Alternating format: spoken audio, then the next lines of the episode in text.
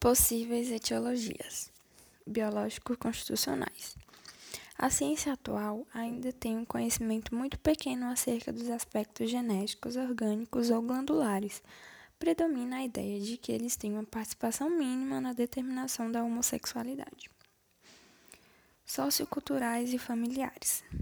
O fator cultural determina grandes e decisivas mudanças na maneira de surgir, encarar e abordar a homossexualidade geralmente prevalece por parte do ambiente uma rejeição franca e dissimulada contra a homossexualidade, assim como contra todas as minorias sociais.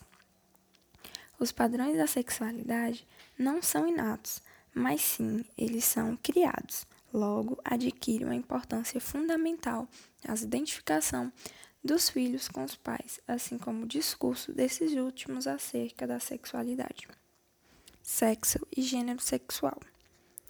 A determinação do gênero sexual costuma ser feita a partir da combinação de fatores influenciadores, atribuição de nomes ambíguos, uso de roupa que provocam confusões ou indefinições no contexto social em que a criança está inserida, tipo de brinquedos e brincadeiras, a forma como os pais designam os genitais, o tipo de esporte, idealização ou denegrimento de atributos masculinos ou femininos.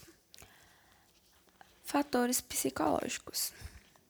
Os aspectos sociais, culturais e familiares intimamente interrelacionados com as necessidades, desejos, fantasias inconscientes da criança vão determinar primitivos pontos de fixação conflitivos nos quais ela vai estacionar em seu desenvolvimento psicossexual. Os pontos de fixação referem-se à etapa oral, anal e fálica. Pode-se considerar os fatores psicológicos propriamente ditos na determinação da conduta homossexual, a partir de duas vertentes, edípica narcísica.